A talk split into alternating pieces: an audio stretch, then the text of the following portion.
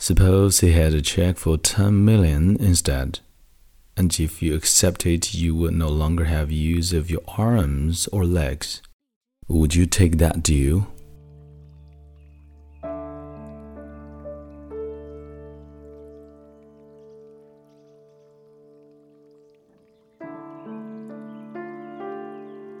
亲爱的朋友，你好，欢迎收听英语美文朗读，我是你的朋友孟非 Phoenix。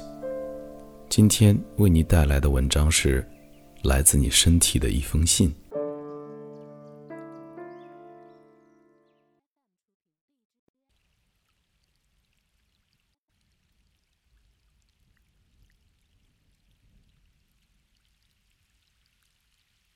Hi, it's your buddy here.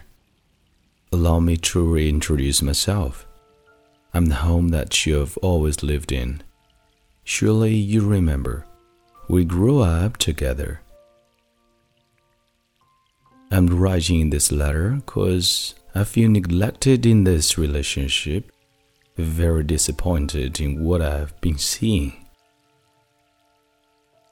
With your ambition to make money, you sacrificed my well being which makes no sense in the least because when I get sick, you sacrificed that same money to recuperate me. And what's even more ironic is with all your interest in profit, you can't even see the truth that I'm worth over a billion dollars. Don't believe me? Okay, I'll prove it. If someone came to you with a check for one million and said, here, all I want in return is your eyesight. You will never be able to see another sunset for the rest of your natural life. Would you take that deal? Okay, let's up the bid. Suppose he had a check for 10 million instead. And if you accepted, you would no longer have use of your arms or legs. Would you take that deal? I can answer that for you. No. Those are silly options because you know that, as your buddy, I am worth over a billion dollars. And don't get me started with the heart. If I was a company, right? This heart wouldn't get Employee of the Month. It would get the Employee of the Life. Because throughout your entire existence as a person, your heart never stops working. Even when you are sleeping, it doesn't stop beating. That's every second, every minute, every day, and come to think of it, I can't recall you even saying thanks.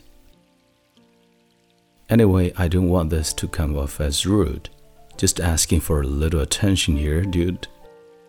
I know you try to make me look perfect when you are Instagramming but we both know you've been taking me for granted. Consider this an opportunity. After this video ends, don't click to the next one like you do usually. Take some time by yourself, just you and me.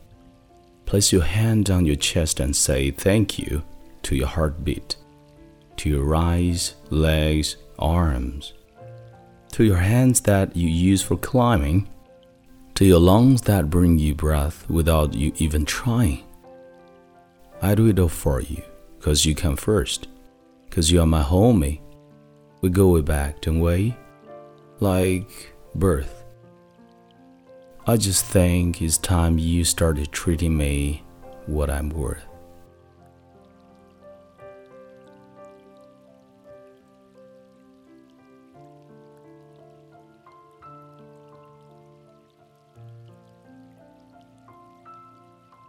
你现在收听的是英语美文朗读，本期节目到这里就结束了。欢迎你在微信订阅号搜索“英语美文朗读”，来与我一起邂逅更多暖声美文。我是孟非 Phoenix，Thank you for listening and see you next time.